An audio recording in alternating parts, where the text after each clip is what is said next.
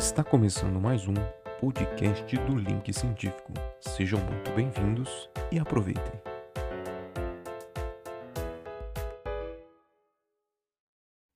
Boa noite, pessoal. Tudo bom com vocês? É, bem-vindos ao podcast aí do mais novo e reestruturado Link Científico. Espero que todos estejam bem, se cuidando nessa finalzinho de pandemia. Lembrando que já já estaremos todos vacinados e voltaremos à vida normal, né? Como é que você tá, Murilo? Salve! Muito boa noite, galera. Mais, mais uma noite aqui, mais uma quinta-feira estamos aqui para bater um papo.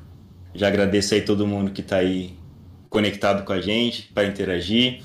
Agradeço a Larissa, né, primeiramente também pra, por aceitar o convite, vir bater um papo com a gente.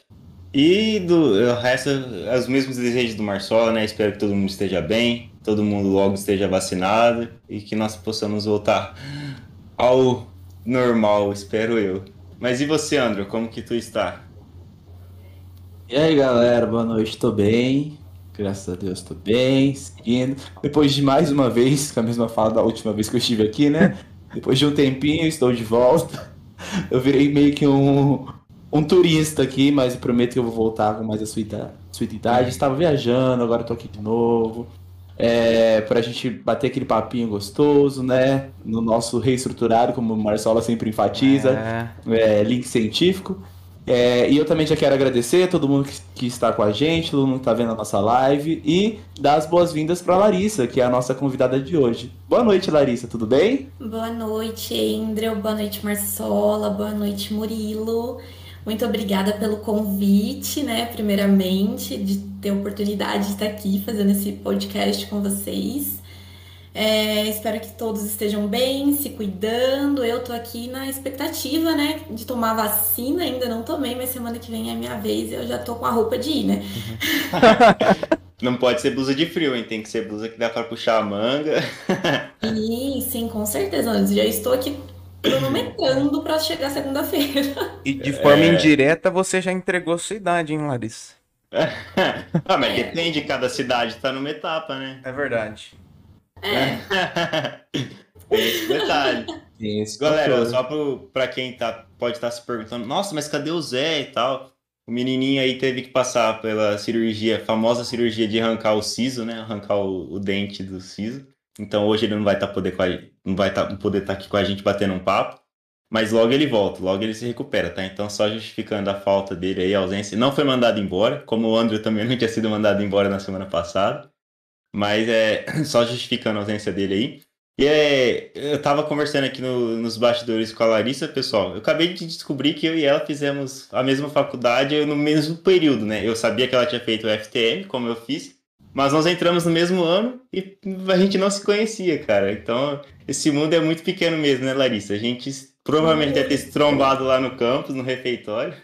Mas olha, nunca que eu ia imaginar que você era da turma 07. Pois é, e aí cinco anos depois, amigo em comum, a gente fazendo uma live juntos, né? O mundo é muito pequeno mesmo. Sim, é muito pequeno. Pessoal, só para justificar, não é que a gente, não é que a gente era assim, pessoas introvertidas que não conversavam, é que na UFTM ela faz engenharia civil, faz engenharia de produção, e assim, é, são muitas pessoas, né, para se conhecer. Então, uhum. assim, você acaba conhecendo mais o pessoal ali da sua turma, que faz as matérias com você, né? Mas a gente estava conversando aqui, tivemos professores em comum e tudo mais, pessoas que a gente conhece em comum.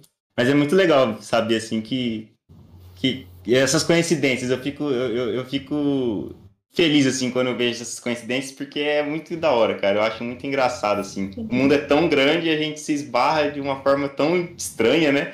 Sei lá. E o ambiente São os encontros. tem muito disso, né? Assim, de, de você cruzar com pessoas ali, até mesmo várias pessoas de Araraquara, eu não conhecia e fui conhecer lá em Uberaba, na UFTM. Inclusive, não sei se estão assistindo, mas eu mandei o link para assistirem. É, tem Daqui a pouco a gente chama eles no chat. Dois amigos meus são gêmeos. Eles estudaram comigo na quarta série e a gente tinha perdido o contato, assim, né? Eu não encontrei eles lá na UFTM, você acredita? Caramba, que da hora. Depois de quase 10 anos. Eu encontrei eles lá fazendo UFTM também. Nossa. É muito bacana, né? Esses encontros e, e, desencontros também que a vida proporciona pra gente. Né? A gente Isso, se encontra, cara. depois se desencontra, aí se encontra de novo. Sim. E tá tudo certo. Mas é, eu, eu quero começar com uma pergunta pra Larissa já. Hum. Se você tivesse que falar quem é a Larissa, quem é a Larissa? Nossa, gente, que Nossa, pergunta. profundo, hein, cara? Profunda. Eu acho mancado fazer essas perguntas para os Ela... convidados, porque eu não saberia responder essa é. pergunta. É uma pergunta, parece simples, né? Parece simples, mas ela é uma pergunta difícil de ser respondida.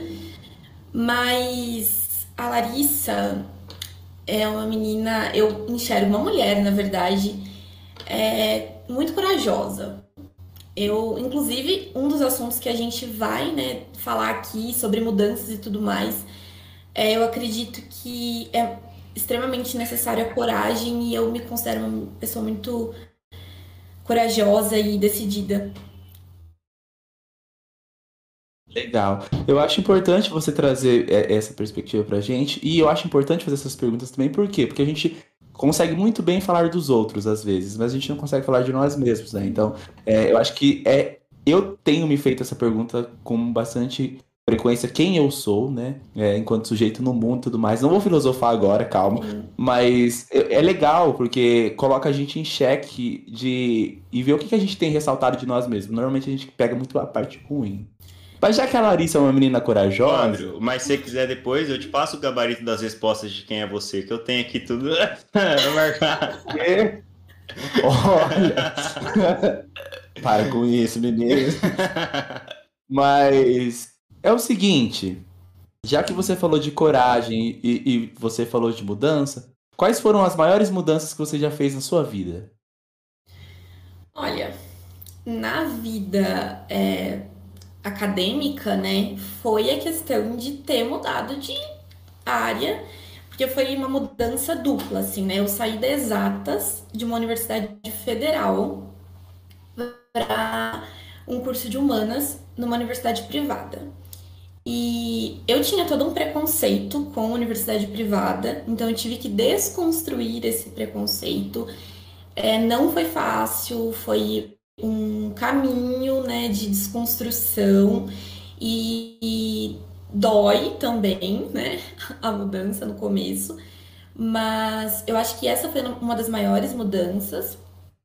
E depois de toda essa, que eu acho que a gente vai entrar mais a fundo, mas de toda essa trajetória que eu tive na UFTM, na engenharia civil e que eu não, não me encontrei, que eu tive que me reencontrar, trouxe vários questionamentos, até mesmo isso de do que eu quero para mim, de qual é o meu propósito de vida, é, do que eu estou fazendo aqui, né?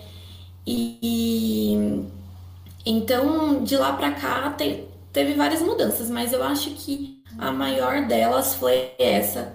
Depois dela é, eu amadureci muito e veio outras mudanças, consequentemente.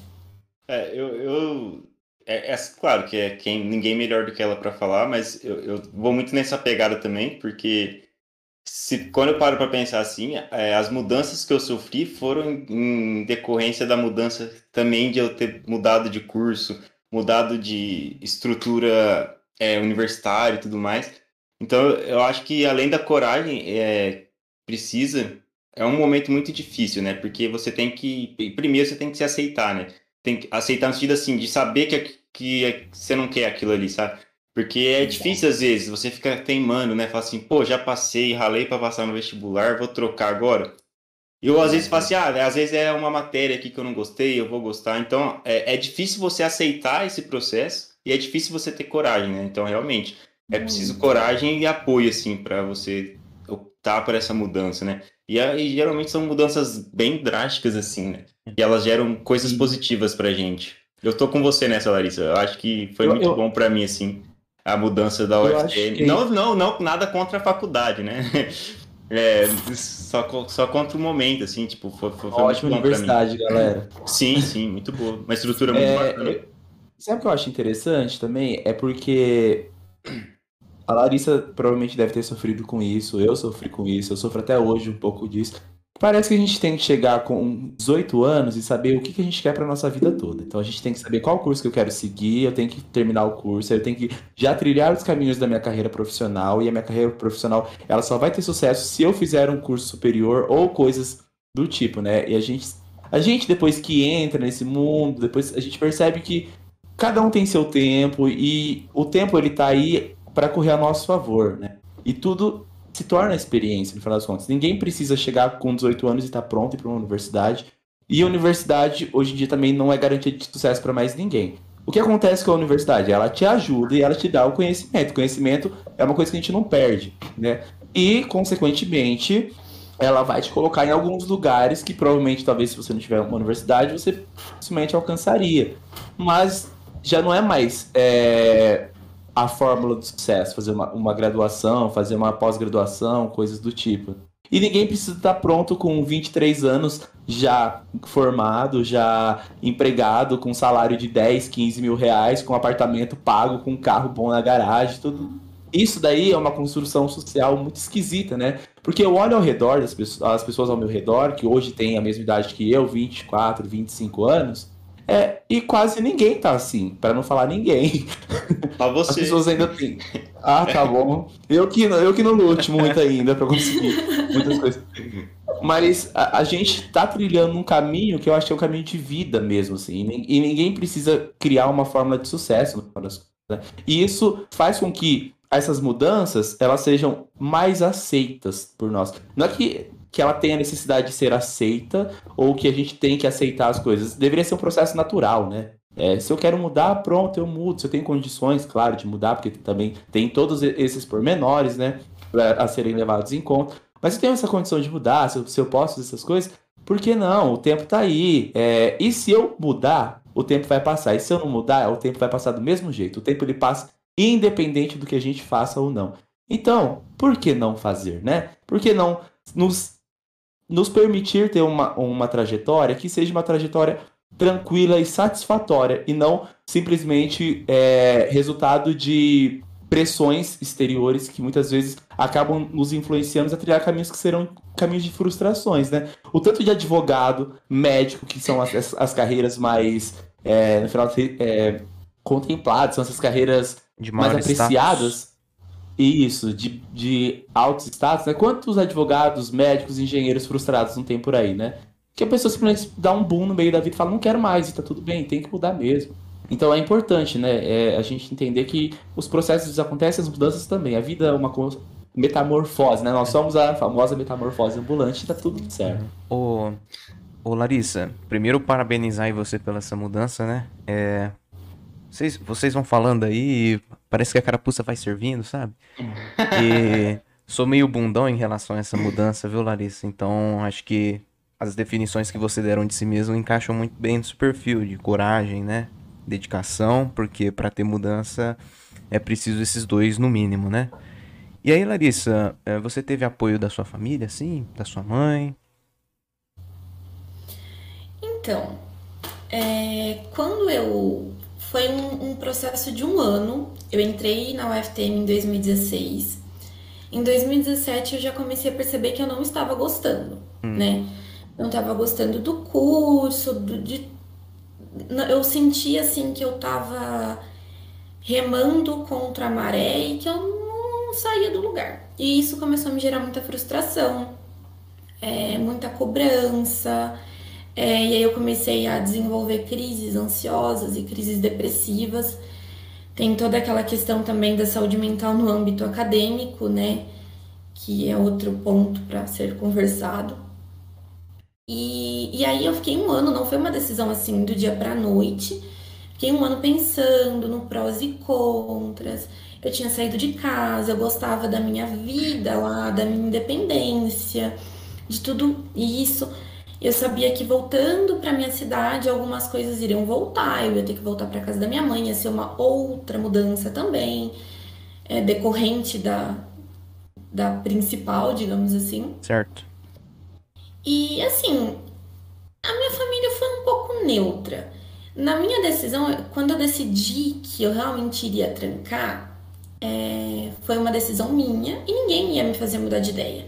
Por mais que falassem assim, ah, mas você já fez dois anos, ai, mas não sei o que, não sei o que. Eu sabia que eu não tinha mais condições de estar ali. É, só que depois vem assim um banho de água fria de muita gente, é, de gente comparando, é, da família também, tá? É, principalmente da família. Tipo, ah, é o seu amigo fulano tá formando, o seu amigo, o Endro tava em Portugal. Então, assim, nossa, mas olha só, o Endro tem a sua idade, ele tá em Portugal, ele tá fazendo intercâmbio, e você trancou a faculdade, não sabe nem o que, que você quer fazer. E eu que já me cobro muito, né? Nossa, eu comecei a ficar paranoica, ficava me comparando. Quando eu tranquei a faculdade, muita gente que estudou comigo no ensino médio tava formando. E aí eu via fotos e tudo mais, eu falava, meu Deus, o que, que eu vou fazer da vida? Não sei o que eu vou fazer, não vou ser ninguém. Começa a vir esse monte de pensamento, como se assim, você trancou a faculdade e você não é ninguém na vida. Como se ter um diploma fosse tudo na nossa vida, e não é. Certo. E aí é, foi isso, assim, a minha família nem criticaram, foi uma coisa meio nebulosa. Não, mas show. Mas é Aí. interessante que você estava decidida, né? E. Sim. Sim, um, um dos meus lemas é no final tudo dá certo e acredito que tá dando aí. Na verdade, no, no chat aí, o Reginaldo já mandou um dois beijões para você aí. Falou que você tem um ah, futuro é. brilhante aí, tá no caminho certo, dedicado, inteligente, resiliente. Acho que entra muito aí no seu perfil, né? Uhum. E a Arielle Borges também presente aí. Ai, linda! Ela comentou um pouquinho, né, depois dessa desconstrução desse seu preconceito com relação às, às universidades privadas, né? E ela já emendou aqui falando o que, que você tá achando, né? Dessa da universidade privada, a distância? Sim.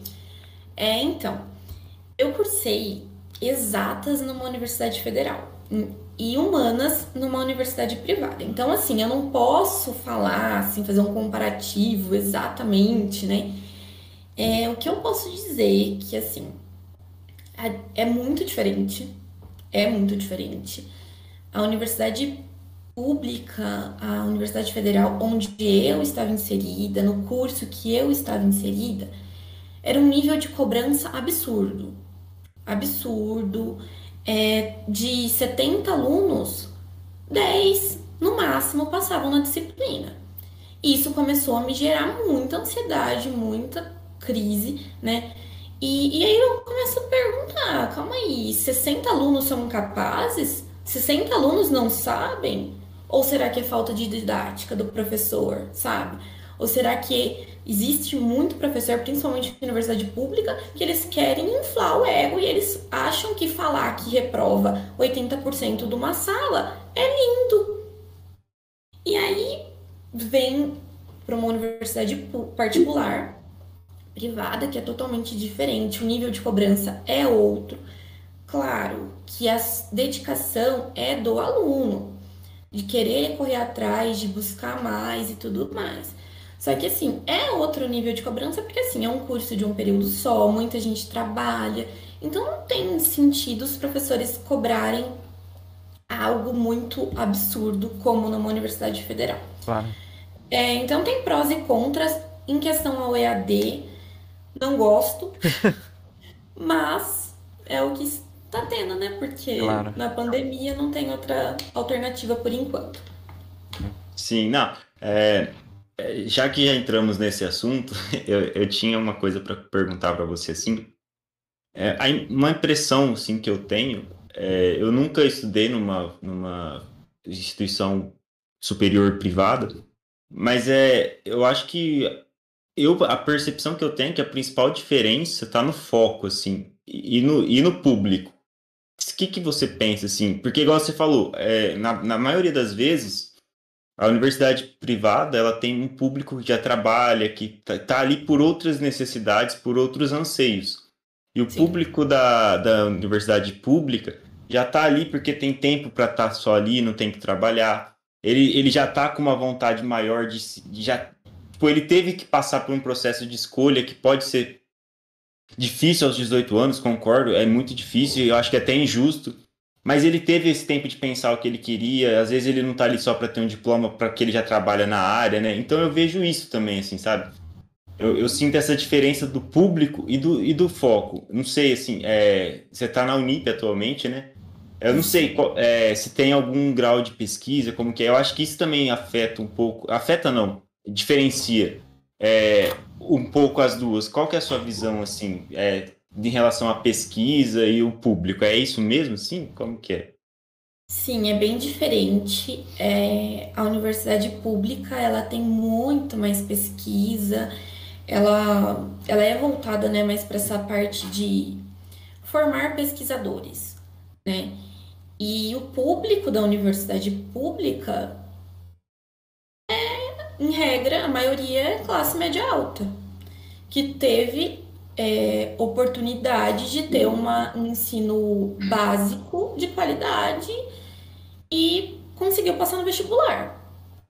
O público é, da universidade privada, eu tô dizendo em regra, tá? Claro que tem exceções, uhum. mas assim, o público da universidade privada, a maioria são pessoas que trabalham o dia inteiro para pagar a faculdade à noite, entendeu?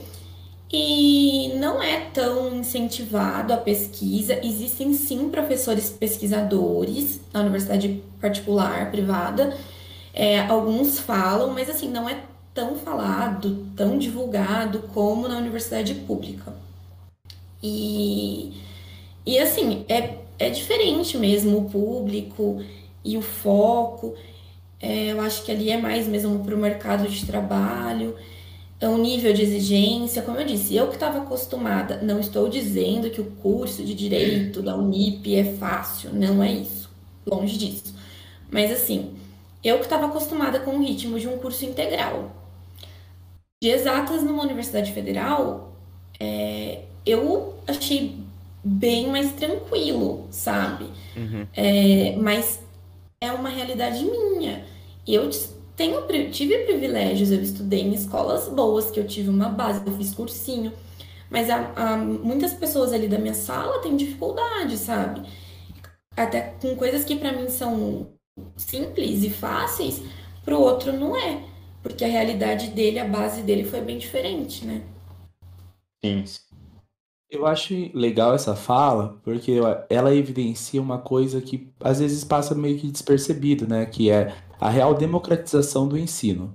É, não, e é bem legal que você fala que não é, não é que é fácil, mas ele, o ensino é posto de uma forma que ele se torna mais acessível é, para as pessoas e é, e é um ensino que ele compreende o contexto das pessoas que estão ali, né?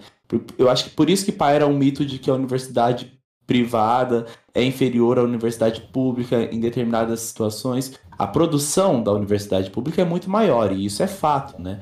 Que ela é fomentada para isso. É o foco tem, dela, né? É um ela, ela tem ela te, é, mas só que o foco da, da universidade é a pesquisa, ensino e extensão. O ensino está ali também, né?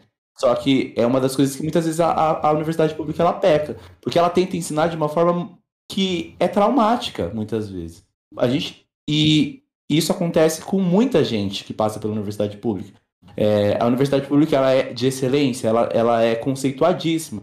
Só que tem algumas coisinhas que deveriam ter mais atenção, né? Não é natural uma sala de, de 70 alunos, 60 reprovar. Não é. Essas coisas não é natural. E, e, por isso que eu falo, eu sou fruto da universidade pública, eu adoro e eu defendo com unhas e dentes. Eu acho que a gente tem que defender o nosso ensino, Sim. a nossa pesquisa e a nossa extensão. Tem que ter bolsa, tem que ter tudo, tem que ter milhares de coisas. Só que tem problemas também ali dentro, né? O problema não tá só na universidade é, privada. Nem sei se tem tantos problemas assim quanto a gente fala na universidade privada, entendeu? Talvez ela tenha mais esse cunho de acessibilidade que talvez a universidade pública, por estar naquele mundinho científico, que é o que a gente tenta quebrar aqui muitas vezes, sabe? Aquele mundinho que eu me basto, eu tô aqui por, eu, por mim mesmo, eu faço o que eu posso, tan, tan, tan eu domino o rolê. É, então, essas estruturas, muitas vezes, elas só fazem a manutenção de uma inacessibilidade ao ensino, e é isso que acontece. Quem que vai se dar bem na universidade pública? é o carinha lá que estudou a vida inteira numa escola particular, que teve uma ótima base. Primeiro que é ele que está acessando, em maioria, né? É esse perfil de pessoas que a gente tem dentro da universidade, que é estranho. Porque a universidade pública é custeada com o dinheiro das pessoas, são pessoas aqui, né? Nós, povão. Só que o povão não está entrando na universidade pública. O que está acontecendo? Por que, que será que isso está acontecendo? Onde a gente falhou, né? É, então, eu vou sucatear o ensino básico, que é o que o povão tá. Sim. E vou, de certa forma, privilegiar, e nem isso se fazendo mais, né? Porque estão sucateando até o ensino superior, hoje em dia, é público. É, então, eu acho que eu mudei muito a minha visão em relação à, à universidade privada. Eu mudei muito mesmo. É, porque antes eu achava que não prestava e pronto. Não presta, tem que ir para uma pública, porque lá eu vou me dar super bem. E tem é mais muito... oportunidades? Tem. E é muito uma coisa que a gente entra na época do ensino médio, cursinho, não, tem que ser pública, pública, pública, senão é, não, não é nada. E aí a gente entra nisso, a gente acaba tendo uma crença de que só a universidade pública é boa e só ela vai te fazer ser um profissional de sucesso né? Sim. E é muito doido porque você olha em Araraquara, por exemplo, Araraquara tem uns cursinhos que custa absurdamente caros. Tem cursinhos que passam de 2, 3 mil reais por mês. É, tem, tem, família que não tem essa renda. Aí, no final do ano, no começo do ano, quando saem os resultados dos vestibulares, tá estampado lá a galera que passou nas universidades públicas. Aí eu fico pensando, ué, Galera que paga 3, 4 mil reais por cursinho tá acessando a universidade por um mês. Tem gente que deveria estar, tá, porque não pode pagar por uma universidade privada, não tá. E aí são algumas coisas que a gente vai entrando em desespero, socialmente falando, né? Não, Mas é se é a gente começa a falar sobre isso, vai entrando numas questões assim que, meu, é, são questões muito complicadas mesmo. Eu só queria, é, concluindo o que eu tava falando, só para deixar pontuar uma coisa que eu percebi muita diferença na universidade pública e privada é a questão dos professores. A, a, é, a didática dos professores da universidade privada é muito melhor do, da, do que eu tô inserida. Não é essa coisa assim, tosse, vira, tô nem aí para você. Tipo assim, ah, tem coisa ali na biblioteca, vai ali, demonstra e prova tal coisa. Não, eles explicam, eles. Às vezes eu acho até que mastiga demais, mas assim, você consegue entender. E aí o aprofundar vai do aluno, uhum. entendeu? Vai do aluno buscar depois se aprofundar. Mas você consegue compreender e entender onde você vai usar aquilo. Porque eu na engenharia ficava assim, ah tá, hum, tô fazendo essa integral aqui, mas e aí? O que, que eu vou fazer? Entendeu? Pareceu. Eu não, via, eu não via prática, eu não via prática, eu não via, eu não via o negócio na prática, eu ficava, o que eu tô fazendo aqui, sabe? Desse jeito. É, não é fácil não. É, é eu acho que é, tem alguns problemas embutidos assim, nisso que você comentou, porque além de pegar essa questão de terem, igual o André falou, professores que são autossuficientes e autos se bastam, né? Tipo, eu, eu sou o, o top aqui da, dessa área e vocês têm que me ouvir, porque é isso. Tem muito essa questão que eu acho que tá devagar, mas está mudando, porque tem bastante gente de cabeça aberta e nova que está entrando, mas é devagar, né? Principalmente porque está sem contratar, mas enfim. É... mas eu acho que está mudando, mas eu acho que uma coisa que passa também é como é, é construída a educação desde o lado do ensino básico, médio, e no superior isso também é atingido. As coisas são muito, muito desconexas. Então você vai fazer cálculo 1, você vai fazer cálculo 1 para ver o que, que é a base do cálculo ali e acabou, é isso. Você vai aprender o que é integral, o que é derivada, acabou. O que é limite, mas não tem uma construção conexa, por exemplo, você que fazia engenharia civil. Mas como, por que, que um engenheiro civil precisa saber isso? Não tem isso. Então, tipo, um engenheiro civil, ele tem o mesmo curso que um engenheiro elétrico, que o mesmo curso que um engenheiro ambiental, que o mesmo curso que um engenheiro da, de alimentos. Só que cada um tem um foco diferente. Só que a construção do. A, como foi moldada a estrutura curricular, acho que o André é bem mais apto para falar disso, né? Que a, a, orientadora dele mexe com essa parte de currículo. Eu acho que perpassa muito por esse problema. É lógico, eu também concordo que tem muitos professores assim e tal. Mas eu acho que é um problema muito mais amplo, sabe? Perpassa desde a base, de como está estruturado. Porque o currículo ele foi feito meio desconexo. Então, tipo assim, o aluno em álgebra linear, o que, que ele tem que ver? Ele tem que ver o que, que é isso, o que, que é aquilo, o que, que é aquilo, o que, que é isso. O que, que é LD, o que, que é LI, o que, que é uma base, o que, que é. Ele, ele, eles não estão preocupados em linkar uma matéria com a outra. É tipo, tem que cursar isso, tirar uma nota 7. Tem que cursar Exato. cálculo, tirar uma nota 7. Parece um, um robô.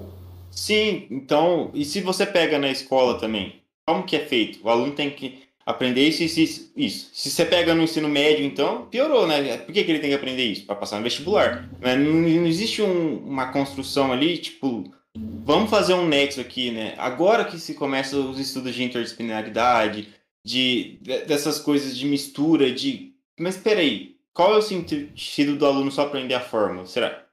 Sim. Sabe? Então, assim, eu acho que é um problema, além do que passa pelo que vocês falaram dos professores, tem esse problema estrutural do, dentro dos currículos, sabe? De como é, é estruturada a educação no Brasil em geral. Né? Eu acho que isso não é só da superior, não. Eu usaria descer um degrau abaixo ainda nesse debate. Eu usaria é, dizer que esses problemas eles acontecem porque socialmente nós somos incentivados a aprender coisas apenas para usar de forma externa, né? Nós somos socialmente incentivados a aprender alguma coisa somente com o sentido utilitário daquilo.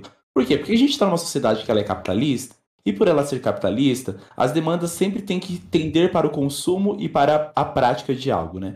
Tanto que quando a gente vai para lá atrás e, e, revisita algumas questões da própria ciência como ela é constituída, lá o, os métodos empíricos, né, de, de, ver as coisas e tudo mais, o, o positivismo em si surgindo, é, isso incentiva a gente simplesmente a aprender as coisas para usar, e eu já, eu já não gosto disso. Eu acho que conhecimento a gente pode ter para além do uso, né? A gente internaliza aquilo porque é, é algo que nos constrói enquanto sujeito.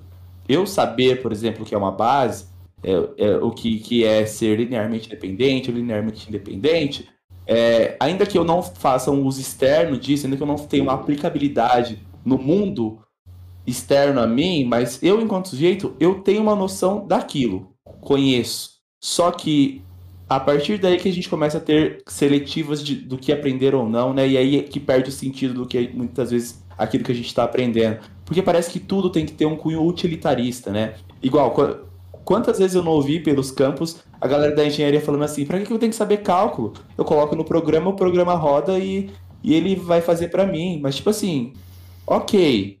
Se o pro... Primeiro, se o programa dá um bug, você tiver que resolver uma integral na mão, o que, que você vai fazer? Você vai ter que saber fazer, né? Então, se você tem. Você não precisa decorar, mas se você tem a noção, você vai lá, dá um Googlezinho, você vai lembrar como faz. Acabou. Você vai ter os passos básicos. Mas para além disso, né? É, poxa, eu enquanto sujeito eu sei fazer uma integral e isso já é um conhecimento a mais que me agrega. Acabou. Não preciso saber usar para mais e para menos, para ponto. Né? E aí, quando a gente não tem é, essa, essa conversa, né? E é uma conversa que eu tenho muitas vezes com os meus alunos quando eu entro em sala de aula, porque é a primeira coisa, para que, que eu tenho que aprender básica? Para que, que eu tenho que aprender não sei o quê? Para que, que eu tenho que aprender? Primeiro eu falo, olha, vamos tentar aplicar no mundo. Não achamos, mas sempre acha, né? Mas vamos aprender porque nós somos sujeitos do mundo que detém conhecimento. Então a gente produz conhecimento enquanto ser humano. E aí, a gente, para além de produzir conhecimento, a gente armazena conhecimento em papel, mas a gente armazena conhecimento em nós também, né? E isso nos constitui sujeito no mundo. Acabou. Então, eu acho que isso é importante, né? É atravessar isso. Porque quando a gente não entra nessa discussão, desencadeia de eu não achar necessidade, que desencadeia de simplesmente eu jogar um conteúdo, não quero saber se o sujeito está aprendendo ou não, mas está tá dado, ele faz a prova, passa, acabou. E isso em todas as esferas, como o Murilo bem colocou, da nossa educação, né? Então, temos algumas coisinhas ali que, que me incomodam, de fato, me incomodam, é, porque eu tô, eu sou formado em matemática. Quantas vezes eu ouço que, para que, que eu vou aprender isso? Murilo e, e o Marsola também, para quê? E a gente se pergunta muitas vezes, né? Para que, que eu vou usar isso? Por que, que eu tô perdendo meu tempo a aprender isso? enquanto aprender deveria ser é, algo satisfatório né, para nós, se tornou algo obrigatório e maçante, chato, né? Então por isso as pessoas não querem aprender muitas coisas, porque elas só querem aprender aquilo que elas vão ter que usar mesmo, porque aprender está sendo uma atividade estressante, chata, entediante, o famoso boring, né? Então acho que é vai por esse caminho também. Enfim, temos um monte de coisa no chat. É uma discussão bem densa essa. Nossa, é. fala do chat aí que eu quero saber.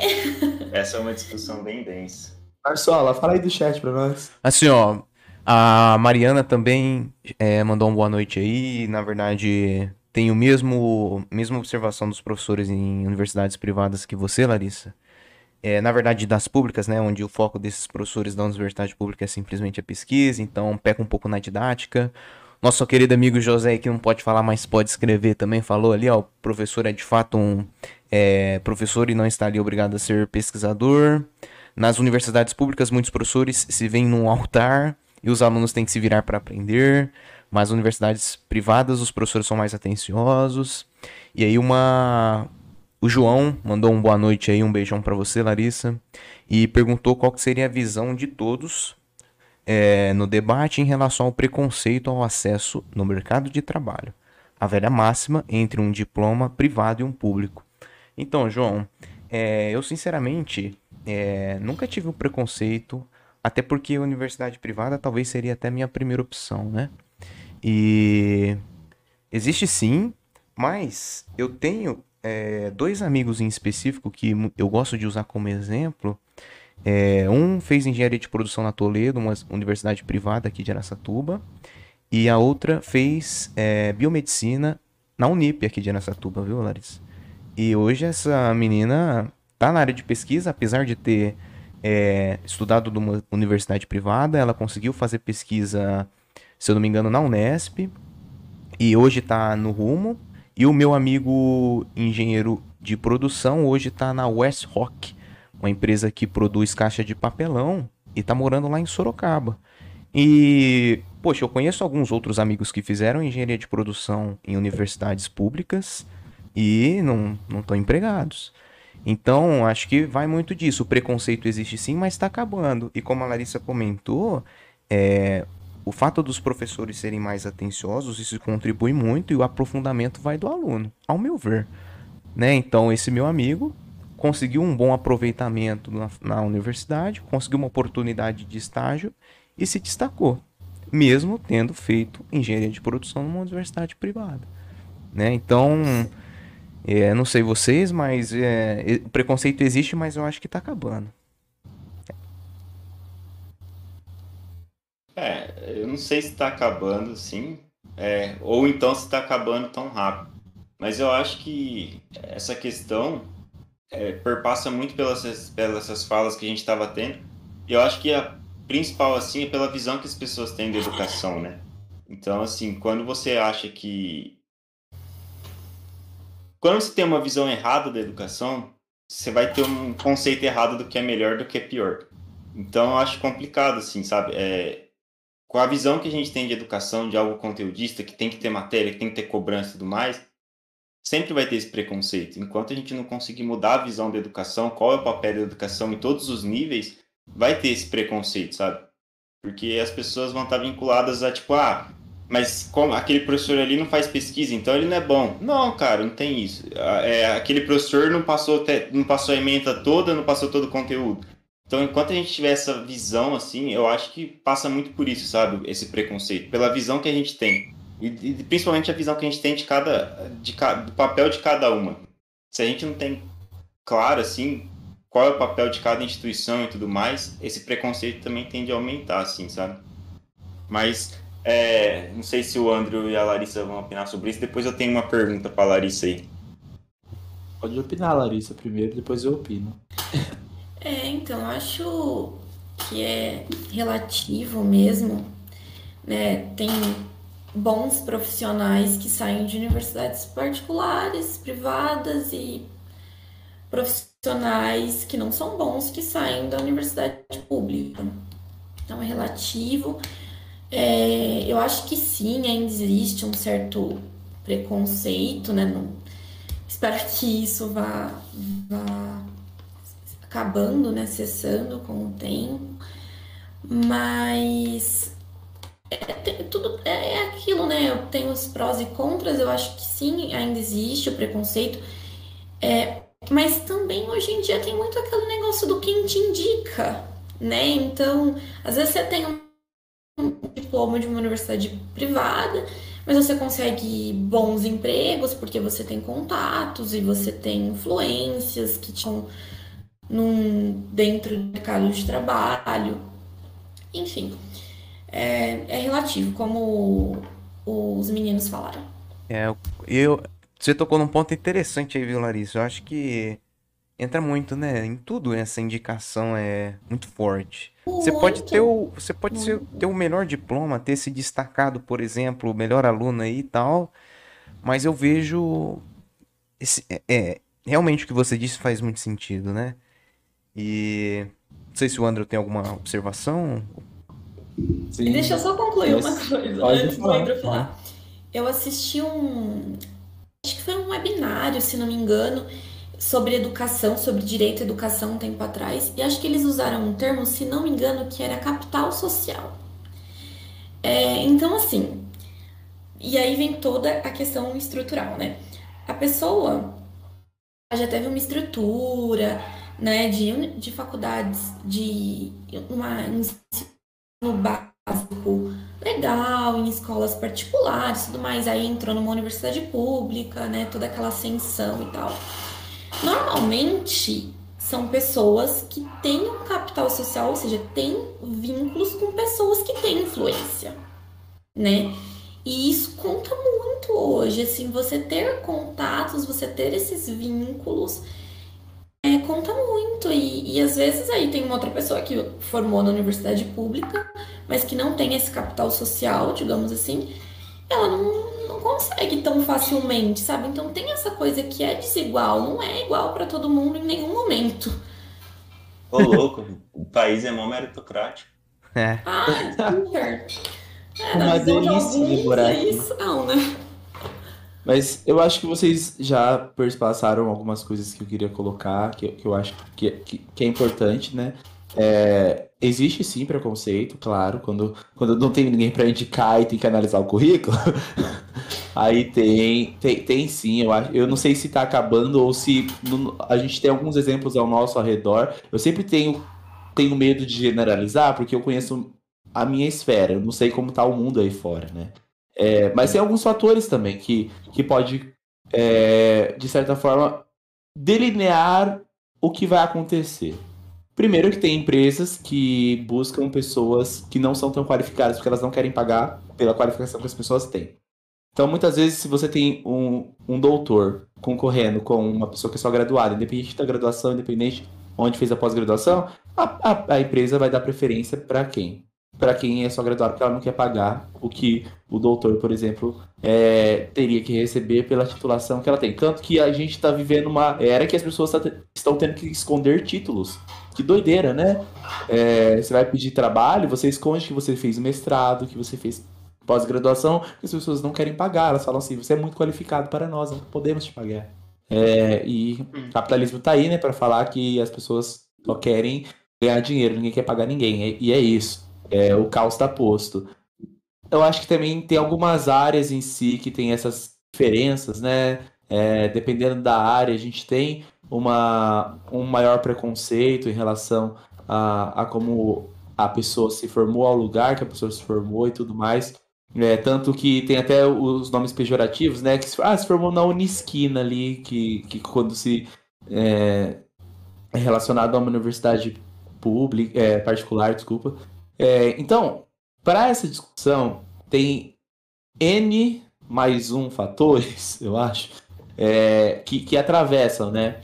é, essa, essa questão. Mas eu, eu ainda acredito que tem sim é, um, certo, um certo preconceito. E também tem situações que, que a pessoa que foi formada numa universidade particular, ela vai atender muito melhor a empresa do que uma pessoa que foi formada numa universidade pública, porque talvez que ela a experiência dela, totalmente mais voltada para a área de trabalho atenda mais do que, né? Então tem, tem esses fatores que muitas vezes podem ser levados em conta ou não. Mas sobre o preconceito, eu acho que ele ainda está aí, sabe? É, e, e, ele tá aí porque ele é alimentado desde muito cedo pra, pra gente.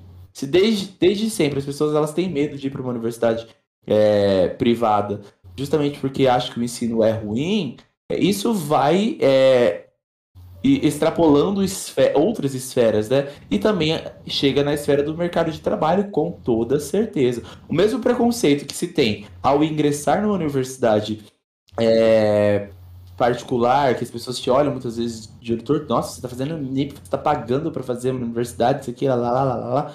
Ele vai adentrar também nessa questão do mercado de trabalho. Pode ser que de maneiras diferentes, pode ser, mas ele, eu, eu acredito, aí eu, eu parto da, da premissa das coisas que eu vejo ao meu redor também, né? Porque é muito difícil falar do âmbito geral, mas ao meu redor eu ainda presencio muito isso. Eu acho que tem, tem muito disso.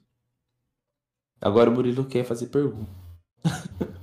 Não, cara, é que essa é uma discussão muito densa, né? Tem muitos pontos para serem analisados, muitas questões. É, é algo bem estrutural, assim, né? Então é complicado, assim. É complicado, assim, de, de resumir fácil, né? Dá para ficar horas e horas só nisso. Mas, ô Larissa, uma pergunta. É, nós dois fizemos engenharia. Não, mas já falou, cara. Não, calma. Mas assim, por exemplo. Tá bom, velho. O que me motivou a trocar de curso foi o fato de eu curtir as matérias abstratas, vamos colocar assim, de matemática, demonstração de teorema. Que que, sabe, eu não queria ver essa parte. Ah, eu não quero saber onde eu vou usar a integral, eu quero entender o que é uma integral. Sabe, eu tinha isso. Ô, Murilo, assim, desculpa, eu só, eu só queria falar que você começou a mentir de novo. Porque a gente já falou que você só trocou de curso porque o Zé falou isso uma vez. Porque você, seus pais foram morar com você lá em Uberaba e você quis dar o bolo dele e voltou pra ilha solteira. Então você para de mentir, eu tenho memória boa. É, você tinha que ter começado. É. olha, Larissa, um, eu, você e um amigo meu. A gente é. fez engenharia e esse meu amigo é, gostava. Isso aí, Larissa. Meu amigo, ele gostava dessa parte mais abstrata, né? E você comentou que queria ver a aplicação e tudo mais. Então, o que me motivou a fazer essa mudança, um dos motivos foram, foi esse. O que te motivou a ir para o direito? Porque você estava na, na engenharia, igual você falou, numa parte totalmente diferente, e você pensou assim, não, vou tentar o direito. O que, que você sentiu assim? Qual que foi a sua atração pelo direito? tá. Para responder a pergunta, eu vou voltar um pouquinho antes disso, né? É, eu na escola sempre gostei de matemática. Adorava matemática. Então, na minha cabeça, eu era o quê? Da exatas. Afinal, eu era boa em matemática, vou fazer engenharia. E eu sempre gostei muito de, de, de matemática e tal, química, eu me apaixonei por química no cursinho. Então eu achava que a minha área era exatas. Aí, até então, eu ia no meu primeiro ano de cursinho, eu prestava engenharia de produção. Eu vou contar a história, se eu estiver falando muito, vocês me interrompem, porque eu falo muito. Manda bala. E meu, minha, minha ideia era engenharia de produção. Só que eu tinha 16 anos quando eu entrei no cursinho, primeiro, a primeira vez, e eu não estava preparada para sair da cidade. Então eu queria engenharia de produção na UFSCar, somente. E aí minha nota não deu. É aí já foi uma frustração né? E aí eu falei, tá bom, vou fazer outro ano de cursinho. Vou tentar engenharia de produção de novo. Só que aí eu, eu novinha, né? Eu fui influenciada porque as pessoas falavam assim, ai, mas engenharia de produção, coxa É, ai, Ouvi muito isso. Engenharia de produção, coxa ai, é a mesma coisa que administração. Eu acho que eu fui internalizando aquilo eu falei assim, ai, quer saber? Eu não vou fazer cinco anos de engenharia para falar que eu sou, tipo, administradora. Aí eu resolvi fazer engenharia civil porque eu gostava de casas. Entendeu? Super madura a minha decisão. Porque... Pedreira. Aquela questão que o Andrew disse de que a sociedade impõe que a gente tem que estar decidido quando acaba o ensino médio e que maturidade a gente tem para decidir o nosso futuro, gente, com 17, 18 anos. E aí, tá, então eu vou prestar engenharia civil. Só que aí eu tava assim, decidida do seguinte: se não der na UFSCar, eu vou para onde dá. Aí, fiquei com medo de arriscar minha nota na UFSCar. Fui para o FTM. Aí olha só como eu tava bem decidida. Eu passei em Química na Unesp, Estatística na UFSCar, Engenharia Civil na UFTM, assim. Tudo exata, né? eu vou. Exatas. Fui pra UFTM. E aí teve toda a coisa de eu não me identificar e tudo mais. Só que o que acontece? No ensino médio eu tive uma professora, Carla ainda, lembra da Carla? Que ela era professora de português e ela era formada em direito. Só que ela não atuava, ela, ela só dava aula de português. E ela falou assim um dia na sala que ela achava que todo mundo, se tivesse a oportunidade, deveria cursar direito. Mesmo que não fosse atuar na área, mas pelo conhecimento que o direito trazia e tudo mais. E aquilo ficou na minha cabeça. Eu falei, bom, se um dia eu tiver a oportunidade de fazer uma segunda graduação, eu vou fazer direito, mas não vou fazer direito logo de cara porque eu sou das exatas. Aí tudo bem. Aí quando eu comecei a desgostar, né, lá da engenharia, eu comecei a pensar, falei, que não deveria ter ido pro direito? Porque eu sempre fui muito comunicativa, de conversar. E, e aí isso, né, também motivava de ser comunicativa. É, e também eu tenho um senso de justiça muito grande. E, e aí, e, foi, e era uma época né, que eu tava estressada na UFTM, aí tudo eu queria ficar, tipo, brigando, assim. Aí os outros falavam, ah, você tá no curso errado, sabe? Porque tudo queria, tipo, brigar, digamos assim. E, e aí eu comecei a pensar nisso. E eu falei assim, bom, na época, né? Hoje eu já tô também tendo uma certa mudança quanto a isso. Na época eu falava assim, quero ser concursada. Concurso público, eu quero concurso público, eu quero estabilidade. Ai, não sei se o Guilherme tá assistindo a live ainda, ele ia...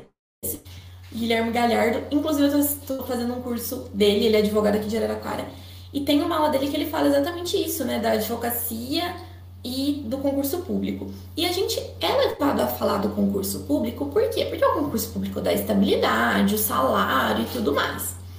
Então eu aí eu pensei assim, bom, quero concurso público.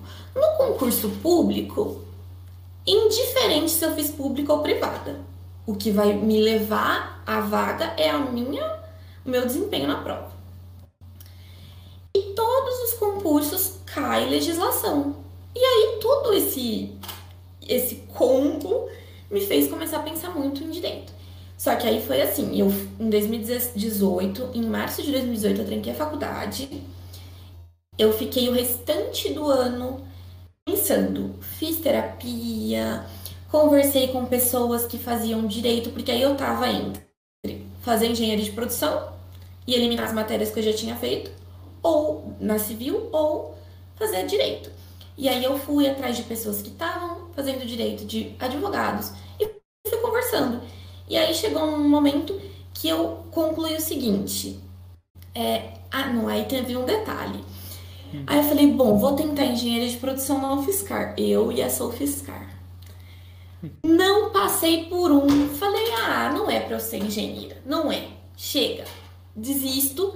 E aí eu pensei assim, se eu for para engenharia, eu vou carregar a bagagem da UFTM atrás. Então eu decidi arriscar e começar um curso diferente que não ia ter essa bagagem, esses traumas da exatas e da UFTM e cá estou. Caramba. Larissa, eu acho que você só esqueceu de, de falar uma coisa. Uma coisa que você esqueceu de falar. A gente conversa desde 2016, 10 horas por dia falando sobre os caos da universidade, porque eu e a Larissa a gente já trocou umas conversas muito profundas sobre quando ela estava passando por uns perrengues lá na UFTM ou na Unesp. É, os dois falavam assim: eu vou desistir desse curso que eu não aguento mais, eu também vou, não sei o quê. E a gente sempre conversava sobre o direito, né? Também. Porque eu tenho isso também com o direito. Eu falo que um dia eu ainda quero cursar direito, eu quero fazer direito, prestar Enem esse ano, quem sabe, né? Quem sabe dá certo. É, só que aí é, é legal quando a gente tem pessoas para ouvir a gente, né? Quando outras pessoas nos, no, nos ouvem. Porque eu terminei meu curso em Ilha Solteira por pessoas que me ouviam. Porque foi, foi um curso sofrido em alguns momentos também. É, eu formei, mas eu também não fiquei isento de sofrimento, não. Eu chorei bastante lá em Ilha Solteira. Algumas noites, sem dormir, acordava, tinha que fazer as coisas, sofrendo de verdade. E às vezes a gente ficava muito tempo no, no, telefone conversando, você lá em Uberaba, eu ilha solteira, e a gente falando, eu quero voltar para Araraquara. Eu não aguento é, mais. Eu vou surtar. Eu não Sim. aguento mais. Mas é, e é legal a gente trazer isso daqui para as pessoas não romantizarem também o, o processo, né, não. de estar na universidade, porque a gente passa por tem gente que passa ileso, raramente, mas tem gente que passa muito boa. Tem gente que não sofre nada, tá lá felizão, Passei, passei, formei, que lindo, meu diploma, vou agora Mas usar ele para alguma coisa. São as exceções. Sim. Porque a, a, a universidade é a vida. Sim, é. é. ela, ela é a sequência da vida. É, a gente está vivendo e está lá dentro, e tudo que a gente sofre aqui fora, a gente também sofre lá dentro. Tem altos e baixos, tudo mais, ainda mais quando você vai morar fora. Sim. Porque por mais que a gente busque uma independência, por mais que. Eu não tive tanta independência no sentido de. Eu morei com os meus tios, então eu tinha conforto. Independência eu tinha, podia sair a hora que eu quisesse, fazer tudo que eu queria. Mas eu tinha conforto de não me preocupar em fazer comida, arrumar. Todas essas coisas que normalmente a gente que mora sozinho tem.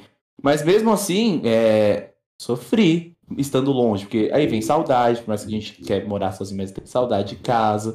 É, dependendo pra onde você vai, você vai ver sua família uma vez por mês ou uma vez a cada seis meses, uma vez por ano, né? Sim. Então, é, é um ótimo estar na universidade. É muito bom. Mas entendam também que tem os altos e baixos, como todo rolê na vida, né? Sim. Enfim, era isso. E, e assim, é, as pessoas, elas tendem a, a, a, entender quando elas passam por aquilo. É, quando elas estão de fora, é outra coisa. Do meu grupo de amigos, eu fui a primeira que começou a desencadear ansiedade, crises depressivas e tudo mais, e que falava assim, gente, eu não aguento mais, eu não tô aguentando mais. E as pessoas só falavam assim, acho que eu acho que eles achavam que eu tava querendo confete, tipo assim, ai não, não sai, mas não era, eu não tava aguentando mais. E aí, quando eu realmente tranquei, todo mundo falou, como assim? Passou um ano, uma amiga, outra amiga trancou, outro ano. Aí elas me ligavam, falavam assim, Lari, agora eu entendo que você passava. Porque você chega num limite, sabe? Que não dá mais. Não, E, e é isso. É, tem esses obstáculos aí. Às vezes vale a pena passar, mas no meu caso, como eu não estava gostando do curso, não valia a pena todo esse sofrimento, entendeu? Ficar lá, tipo, pra quê? Né? Com qual finalidade?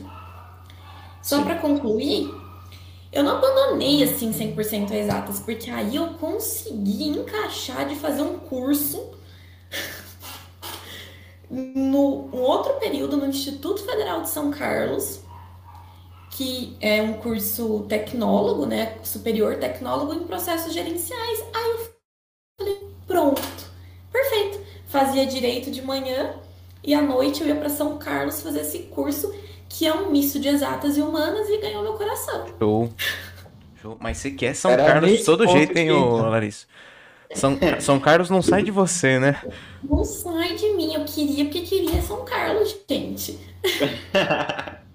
Isso porque tem Instituto Federal aqui em Araraquara. E aí eu falei, faz, faz matemática, tem matemática. Mas não tinha esse curso. Não tinha esse curso. E que é um o que você falou ainda que você ia entrar nesse ponto? Não, e entrar nesse ponto do seu outro curso, porque eu, eu quero também entrar no, no, no seu TCC mais pra frente. Que eu acho que seu TCC é muito bom. Mas. O curso que você fez lá em São Carlos, é... eu nunca sei falar o nome direito. É Como que é o nome Pro... mesmo? Processos gerenciais. Processo, Tecnólogo em processos gerenciais. gerenciais. TPG. Sim. Ué, não é tão difícil, que, que um como que é, Marcelo? Processos gerenciais. Eu esqueço, Marcelo. Ah, tá, e entendi. Tenho... E eu tenho. Você sabe que eu tenho a língua um pouco presa, né? Você para de graça. Você vai ser demitido. Você vai fazer os bastidores, você não vai fazer mais. Você não vai mais aparecer aqui. É, mas com essa formação, quais são as suas possibilidades profissionais? Então, o tecnólogo em processos gerenciais é basicamente um curso de administração mais enxuto. Então, a gente vê desde recursos humanos, matemática financeira, contabilidade, economia. É um curso de administração mais enxuto, né? Então tem algum, algumas disciplinas, tem logística. Então, assim, é, eu, é um curso muito amplo, apesar de enxuto, ele é amplo. Então, tem diversas áreas, né? Tem, eu conheço gente que fez o curso e está trabalhando na parte de contabilidade, que foi a parte que gostou mais. Outros estão é, em gestão de produção mesmo, tipo, em fábricas, processos de. na, na produção mesmo, sabe? Toda a questão de otimização e tudo mais. Então é um curso muito amplo. E, e assim, aí as pessoas falavam assim, nossa, mas por que, que você vai fazer e tal? Eu acho que todo mundo tem que saber fazer gestão de uma coisa. E um advogado também precisa fazer a gestão dele. Do, se ele tem um escritório, ele vai ter que saber fazer a gestão dele. Então, ele tem que saber o mínimo de contabilidade, o mínimo de recursos humanos. Então, foi um curso assim que eu não me arrependo de ter feito. Ele agregou muito, né?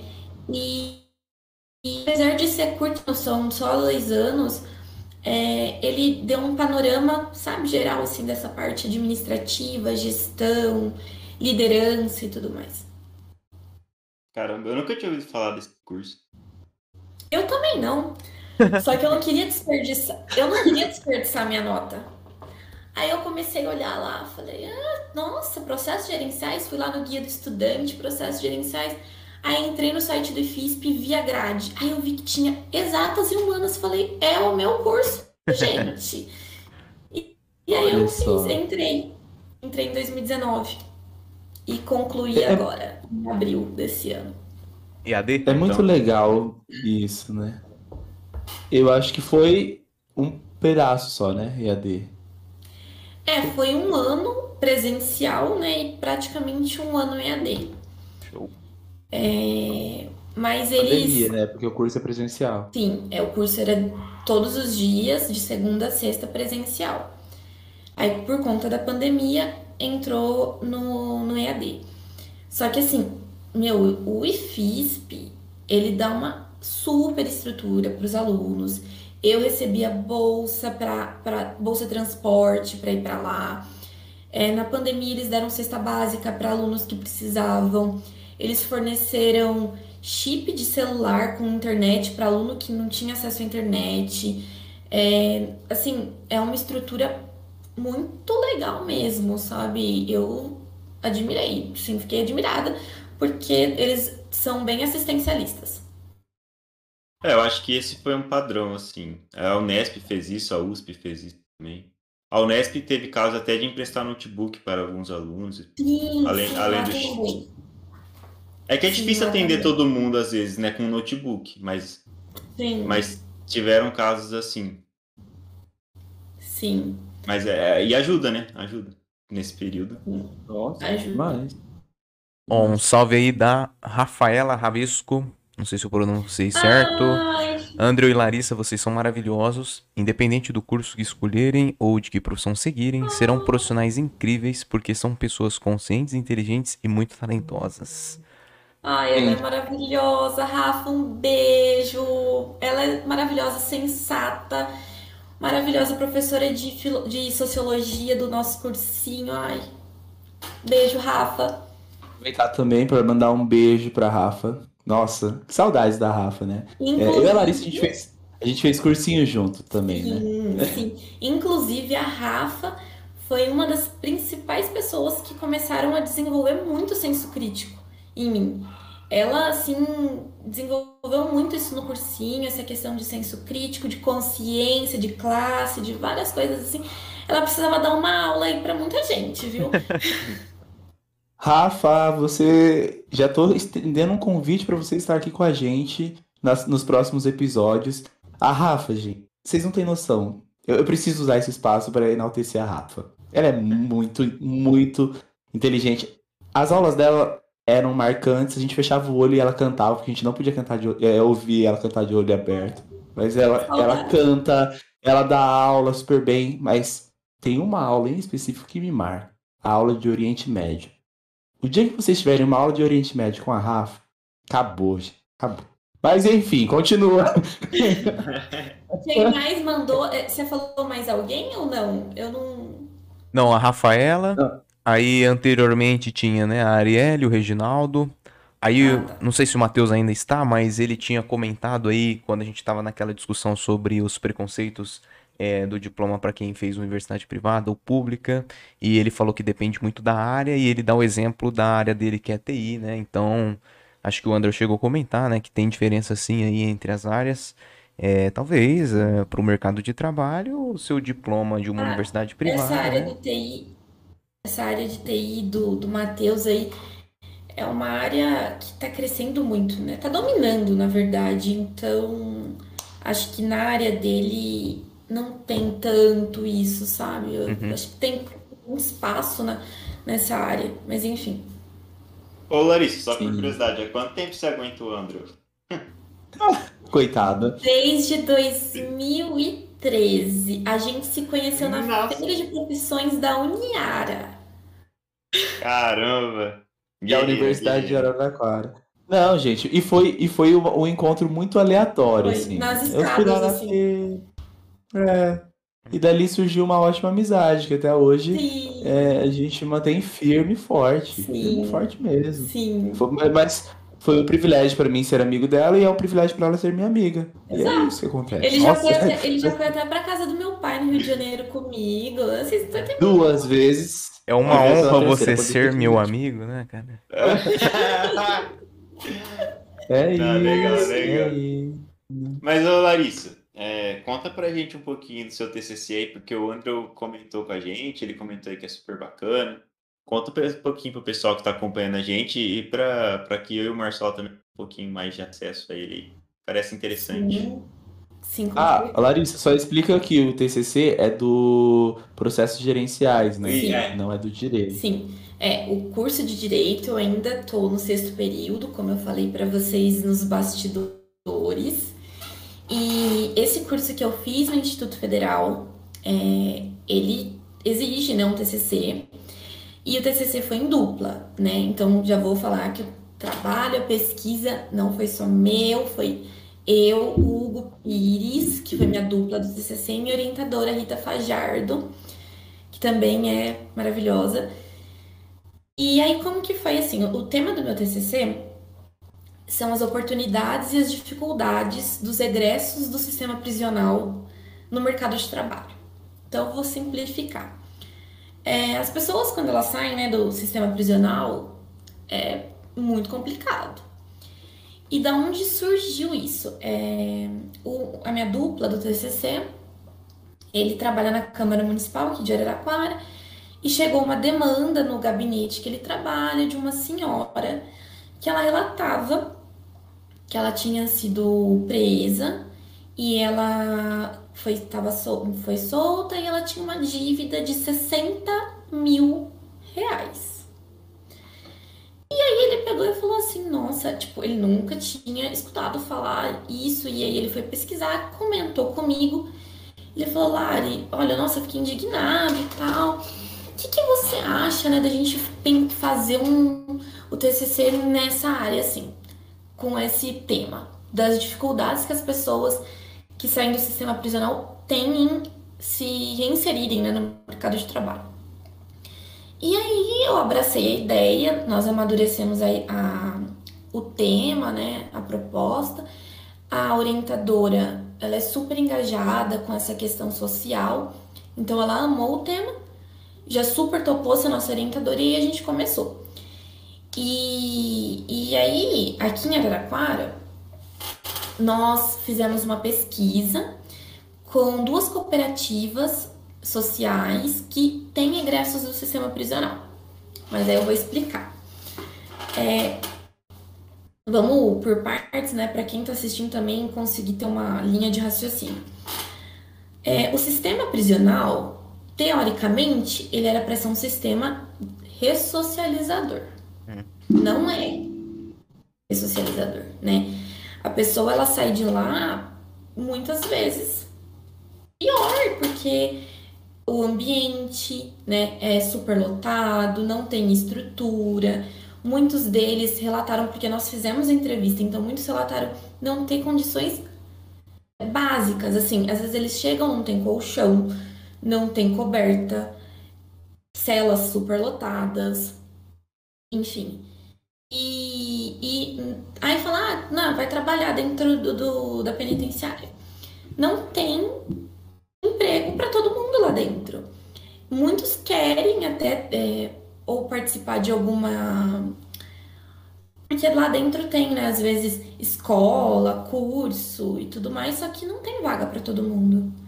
Da mesma forma que não tem vaga para todo mundo, para todos os, os presos trabalharem lá dentro, né? Então é complicado porque eles saem e encontram uma sociedade totalmente preconceituosa, é, eles ficam marcados, estigmatizados, e mesmo que eles queiram mudar de vida, é muito difícil, porque a sociedade fecha as portas, o mercado de trabalho fecha as portas, e, e, aí qual a chance é, dessa pessoa é, voltar para o crime é muito alta, e por isso que tem muita reincidência, o que gera um problema de segurança pública. É, então, é uma questão que o governo tem que debater, é uma questão social, né? Que, da, da sociedade preconceituosa. Ah, roubou, ele não tem, não vai melhorar nunca. Ele saiu, ele já pagou. Basicamente, ele, ele já pagou o que ele tinha para pagar. E ele continua pagando. Então é basicamente uma prisão perpétua. Ele está livre da, da cela, mas ele está numa prisão perpétua. Então tem todo esse problema, além de muitos deles não terem documentos, é, o atestado de antecedentes criminais dificulta muito é, voltar para o mercado de trabalho, porque as empresas pedem, e mesmo que eles não entreguem, é fácil de encontrar na internet o, o atestado. É, além de que a maioria deles, né, que viveram em situação de vulnerabilidade social, muitos têm vícios, é, é, muitos são negros que vieram da periferia, então todo né, um, um contexto. E aí eles saem da prisão, não conseguem emprego, não consegue porque foi preso, já foi preso, tem esse esse carimbo, né, de ex-presidiário, então não, ninguém mais confia. Todo mundo olha, olha torto. Todo mundo acha que vai roubar, que vai fazer alguma coisa, enfim. E aí vem o quê? Que em Araraquara, né, nós temos cooperativas sociais. O que são cooperativas sociais? Não sei se vocês sabem, vou falar porque talvez também o pessoal que está assistindo não sabe. A cooperativa social ela entra dentro da economia solidária. É, na cooperativa social, diferente de uma empresa, é normal que tem a hierarquia, tem lucro, você vende a mão de obra, toda aquela coisa capitalista.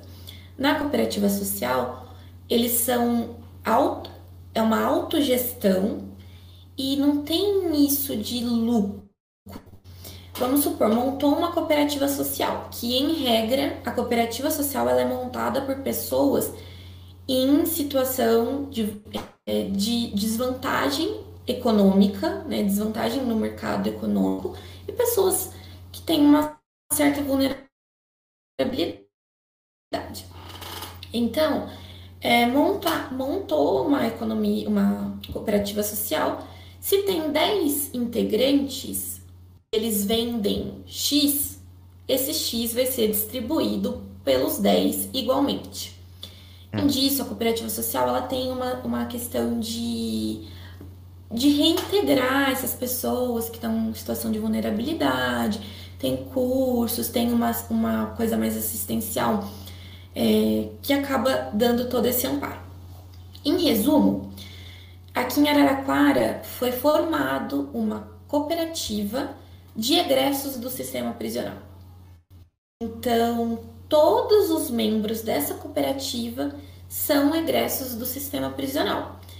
E aí nós entrevistamos eles, acompanhamos a formação da cooperativa, porque quando a gente começou a pesquisa, a cooperativa estava em formação, né? E, e, e, tem uma outra cooperativa, são, tem várias cooperativas aqui em Araraquara, acho que são mais de seis, com certeza, não sei o número exato que tem agora. É, e, e a gente entrevistou o pessoal da, da Sol Nascente, que é a cooperativa de egressos, e o pessoal da Cássia, que é uma cooperativa de reciclagem aqui de Araraquara, que também tem egressos lá. Ela não é só de egressos, mas tem egressos. E, e, nós identificamos a importância da economia solidária, da cooperativa social, como instrumento de ressocialização para essas pessoas. Porque ali não tem isso. Ah, você é ex-presidiário, você é negro, você é LGBT, você é isso, você é aquilo. Não. A cooperativa social, ela não faz distinção de raça, de gênero, de nada. Então, é um importante instrumento, né, de reintegração, Sim. de porque ela gera emprego e renda. E e para nós temos um governo municipal que apoia a economia solidária. Então isso é muito importante. Além disso, também tem uma lei aqui, uma lei municipal que foi proposta pela vereadora Tainara Faria daqui. E toda, toda empresa é, que prestar licitação na prefeitura e ganhar essa licitação, ela tem que ter uma porcentagem de contratação de pessoas que saíram do sistema prisional. Bacana. Então, assim, é extrema, é um tema, tema que eu falaria, que eu tô tentando resumir, mas eu, é, eu falaria por horas. Mas aí a gente identifica a importância de políticas públicas, né? E também da economia solidária cooperativa social como forma de ressocialização e reintegração social dessas pessoas que saem do, do sistema prisional. E aí o. Assim, num. É, o Andrew falou que entraria no TCC. Tô sabendo de alguma coisa. Não tô sabendo de alguma coisa aí, Andrew? Como que é? Como você entraria? Não, calma. Você tá, tá atropelando. Como? Eu não entendi. Não, porque ele falou assim, meu. Eu, eu... Ele, ele quis dizer. De... Ah, é melhor ele explicar o que ele quis dizer. Tudo bem, Andrew. É, não, não, tem nenhum tipo de preconceito, mas poderia ter comentado, né, meu? Quando eu falei que eu queria entrar no TCC dela, é pra gente comentar sobre, mas só. que era o tema que eu queria entrar, ah, conversar sim, sobre o TCC dela. Não, porque você, é, nesse caso você seria um, um, um ponto muito fora da curva, né? Mesmo solto, fez uma universidade pública e tal, não sei o quê. Assustei aqui, cara. Mas sem problema. Mas, agora entendi. Uh, então, gente, acabou a live agora porque o Marcelo não tá bem. Ah, eu não tinha entendido nesse sentido. Agora Olha, o Murilo, coitado. Agora eu entendi. Ninguém entendeu, Marcelo. Ah, não, mas vamos lá. Deixa eu tentar, tentar voltar. Não dá. Não, mas nós só, só não, mano, eu achei que ele ia falar um negócio mó sério, velho. O cara manda uma dessa, mano. Tá, Deixa eu me recompor. Então, mas, mas é, é, é, muito legal essa pesquisa que a Larissa fez, porque ela, ela atravessa de alguma forma o que eu tenho feito, né? Tanto que a gente tá aí, a gente vai desenvolver um artigo juntos é, para publicar. Claro que eu vou trazer a questão racial para o artigo, né? E ela vai trazer é um pouco também dessa questão da população carcerária. Mas o, o trabalho dela, claro que com o recorte de realidade é, em Araraquara, ele evidencia umas coisas que, que são presentes, mas que passam despercebidas, né?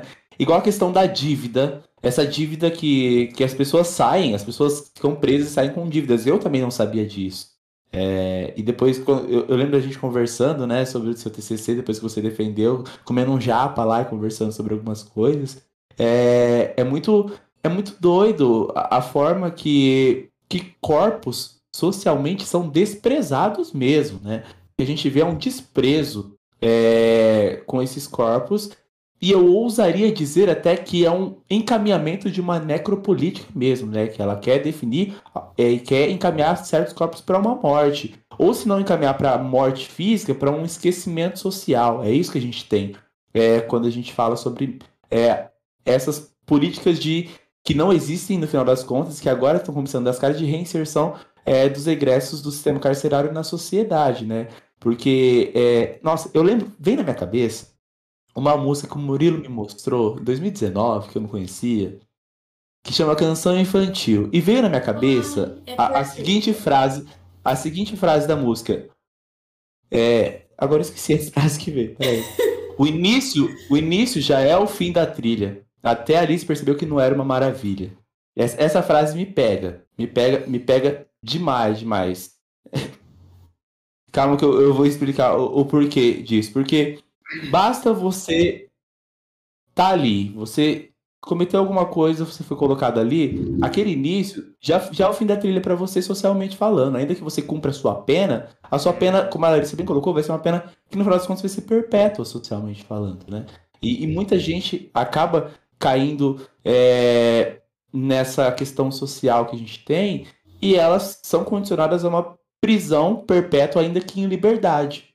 Liberdade de trânsito social, mas ao mesmo tempo presas, né? Presas e amarradas às circunstâncias passadas que as taxam como é, pessoas que não deveriam mais ocupar esse espaço social. Então é muito doido quando a gente pensa é, como que as pessoas que saíram da, é, do sistema carcerário elas são vistas né, dentro da, dentro da nossa sociedade. E, e é doentio. Primeiro que se a gente para para ver, e isso tem estatísticas, é, a população carcerária brasileira ela é majoritariamente negra. E isso são resquícios é, não são nem não são resquícios, são porradas mesmo que ecoam pelo nosso histórico é, enquanto sociedade, como nós fomos se constituindo enquanto sociedade brasileira. Né? É um processo de escravidão que, que durou para aí é, mais de 300 anos, quase 400 anos, né? Que a gente teve só de escravidão. É, isso ecoa até, até hoje. E, e, eu não consigo falar sobre ingresso do sistema carcerário e falar sobre a população carcerária sem adentrar a essa discussão, né? Tem até um livro que ele está aqui.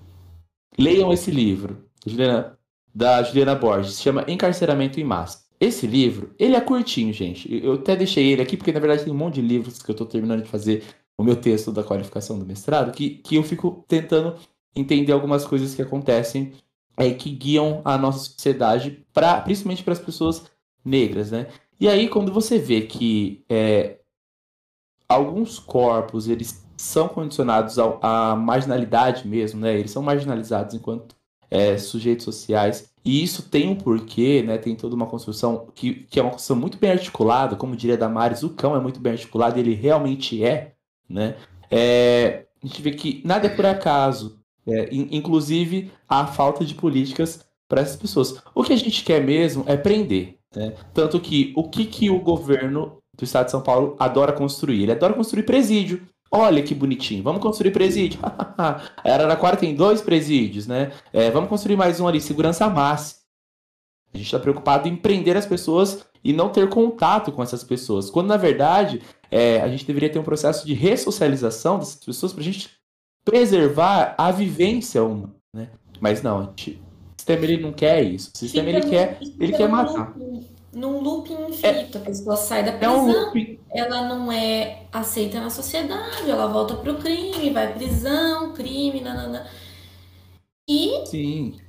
tem as, né, as pessoas que acham que, ai, nossa, prendemos não sei quantos, nossa, olha que ótimo, ai, bandido bom é bandido morto, como se esse fosse o problema é basicamente assim, eles querem exterminar uma coisa que, que, que a estrutura. O problema tá na estrutura. O problema tá na estrutura. Que eles não querem melhorar a estrutura. Né? Eles não, não querem. É, então. É muito, muito, mais fácil, né? é, né? A gente fica Sim, até sem é... esperança, tem horas. É porque é... é... o que eu sempre falo, é muito mais fácil você combater a causa, do... a consequência do que a causa. Eles não querem tratar a causa. Combate a consequência, que é o que vai dar resultado ali curto prazo. E, do que você tratar e, a causa. E o que a gente tem, no final das contas, e, e eu me pego muitas vezes esse dilema, né? É de. A gente tá num sistema que ele é culpado de tudo que acontece. E ele individualiza a culpa para sujeitos, para que a gente destile o ódio para cima desses sujeitos e a gente degladia aqui embaixo e ele tá lindo lá falando: Poxa, se o carinha não deu certo, a culpa não é minha, porque ele não aproveitou as oportunidades, ele não correu atrás. Que é a meritocracia caótica que nunca, que nunca existe. Exatamente. E aí, é, quando eu paro e eu olho tudo isso, primeiro que às vezes me falta esperança, aí às vezes me tem um pouco, mas às vezes eu sou mais pessimista no final das contas do, do que otimista quando, quando eu penso em todas essas, essas situações, né?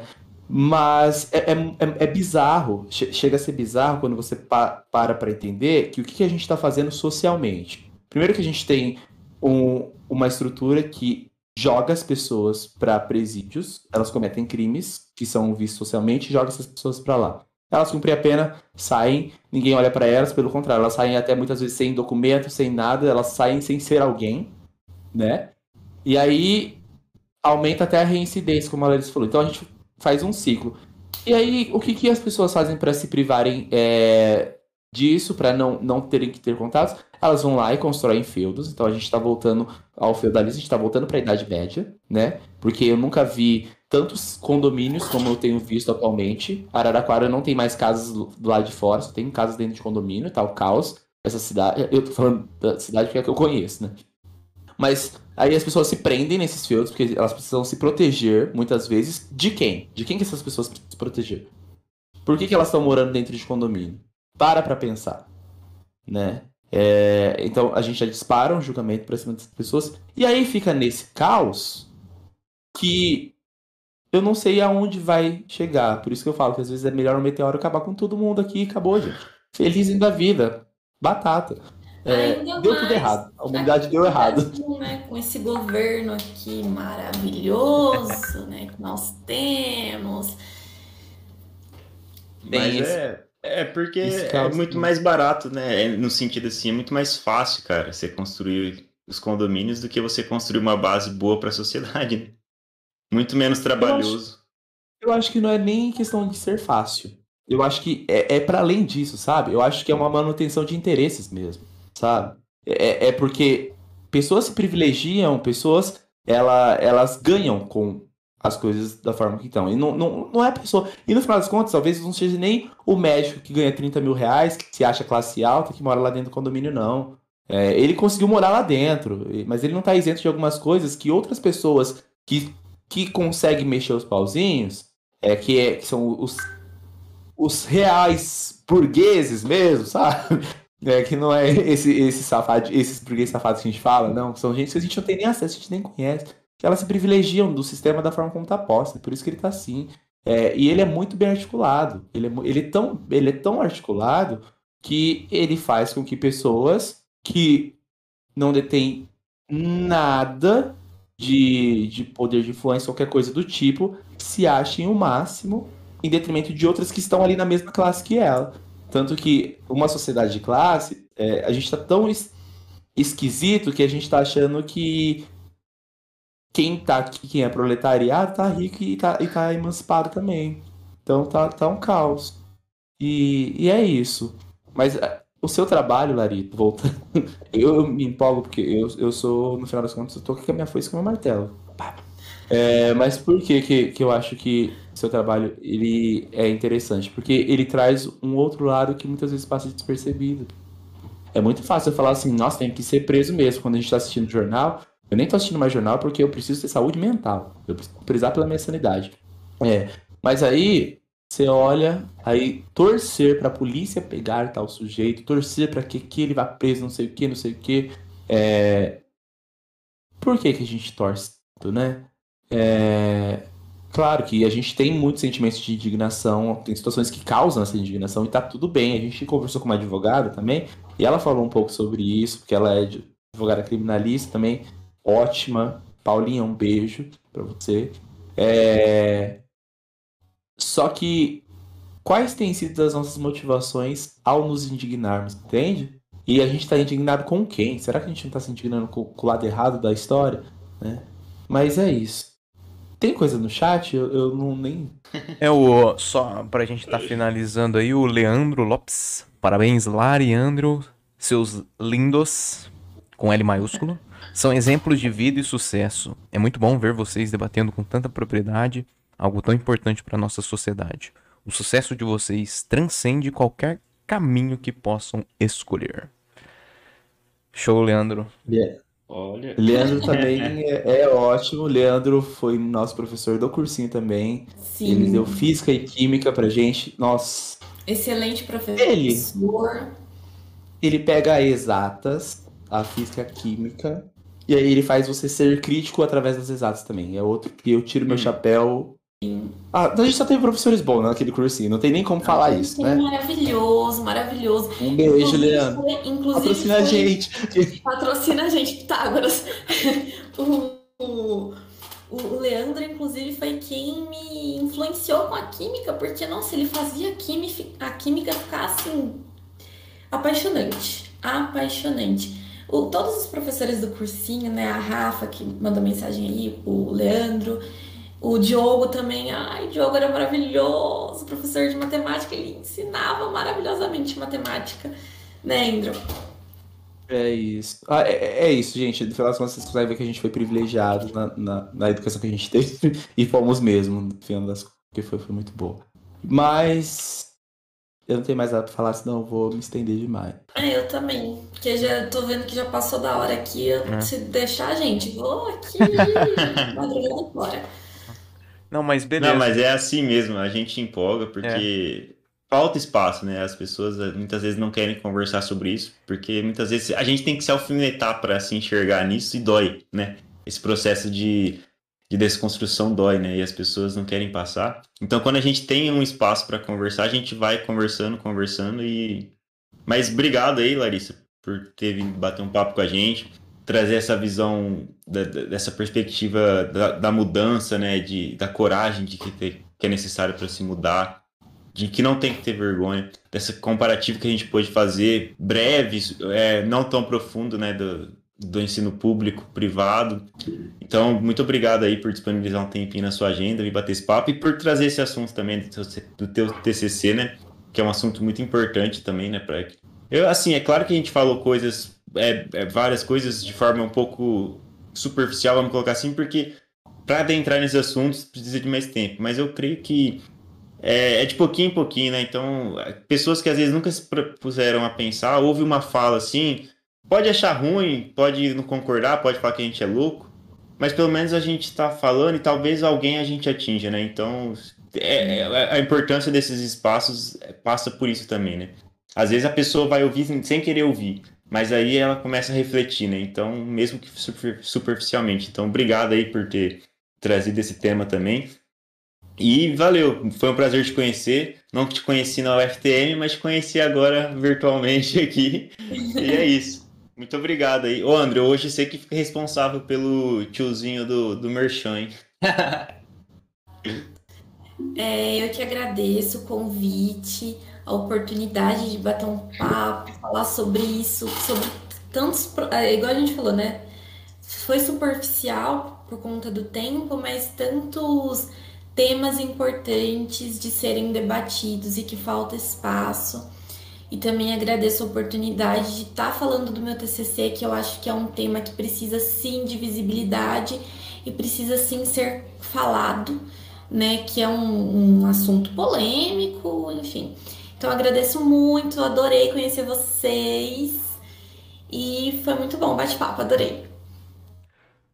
Pode falar, André, porque eu costumo encerrar antes, né? É, você me corta às vezes, né, Marcelo? Não, mas é, primeiramente eu queria agradecer, Larissa, é, por ter aceitado o nosso convite. É... Não sei nem se foi superficial, é que eu não sou muito fã da palavra superficial, parece que... Não, não eu falei, de certa forma, Superficialmente, não, não superficial. É, calma, perdão, perdão, calma, realmente. Gente. Superficial parece que foi tudo muito Não, eu tô, eu tô brincando com ele só. Mas, mas, mas eu acho que contemplou. A gente contemplou muitas coisas que, que precisam ser contempladas. A gente falou é, um pouco de tudo.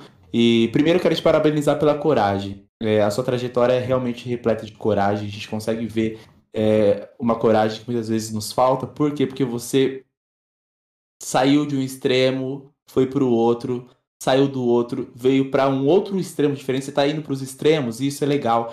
É, quando eu falo extremos, não é extremos aqueles extremos que são tóxicos, são, são extremos que nos encorajam é, e a sua trajetória encoraja também. Porque você, uma mulher que foi lá para engenharia, depois foi pro processo gerenciais, agora eu lembrei, e, e agora tá no direito, e, e tá dando conta de tudo. Isso que a gente nem falou do seu estágio, um monte de coisa que você faz também. É, a menina, ela, ela faz acontecer mesmo. Ela faz as coisas acontecerem. Então, é... primeiro, parabéns. Parabéns, eu acho que foi muito legal a nossa conversa. E é muito bom para a gente ter pessoas assim. Você é uma pessoa que inspira. Como todas as outras pessoas que têm passado por aqui, é, a gente quer pessoas assim, que, que inspiram e que tragam as diversas faces que o mundo científico tem, né? E o mundo científico, por ser feito por pessoas, ele também contempla a história de pessoas. E trazer a sua história para a gente é, é algo muito importante. É, e para quem está nos assistindo, está ainda, eu quero agradecer também por, por estarem conosco até aqui. Eu sei que é, até normalmente a gente passa um pouco do tempo, mas a pessoa tava, o pessoal estava no chat, participando, conversando com a gente. E isso é muito legal. A gente faz isso para vocês, para nós, claro, né? Porque a gente quer ter essas conversas mesmo, a gente quer ter é, é, esses debates.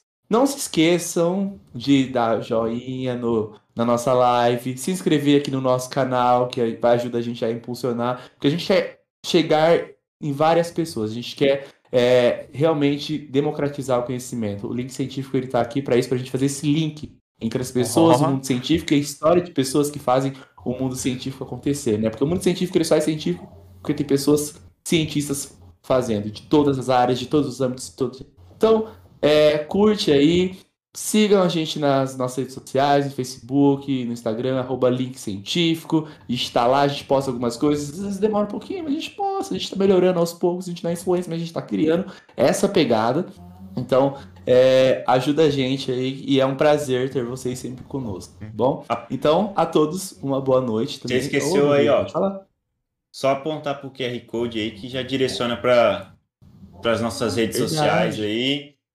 Tem Sim, um site verdade, falando ó. um pouquinho da gente. Desce aqui. Nossa, tá apontando Nossa, tudo aqui, errado. É, a gente tem Apontou é, gente... tudo errado, cara. Então apontei errado. Deixa eu é ver pra cá, é pra cá. pra cá. É o contrário, gente. É pra cá. É, é porque o meu fica invertido. Marcelo, você tem que dar um jeito nisso. É... Certo aí, você que errou. Gente, muito obrigado mesmo. É, no, sigam nas redes sociais. Você, ser humano, é, benevolente, né? Então faça essa caridade pra gente aí, compartilha mesmo o grupo da, da avó, da tia, né? Mostra pro seu cachorro, é, façam comentários, like, nos ajudem aí. E muito obrigado, viu, Larissa? Foi um prazer conhecer você. E só destacando novamente o que o Andrew disse aí, todo mundo que vem aqui, eu fico cada vez mais feliz de perceber que tem, em meio a essa imensidão de gente, tem gente que. tem bastante gente que pensa como eu, como o Andrew, como o Murilo aí, né? E a gente não tá tão perdido assim, não. Ainda há uma luz no fim do túnel, né? Dá uma esperança, né? Sim. né? Muito obrigado aí, gente. Tá? E eu vou passar aqui só um pós-cronômetro aqui, né? Padrão, né? De bastidor. tchau, tchau, gente. Muito obrigado.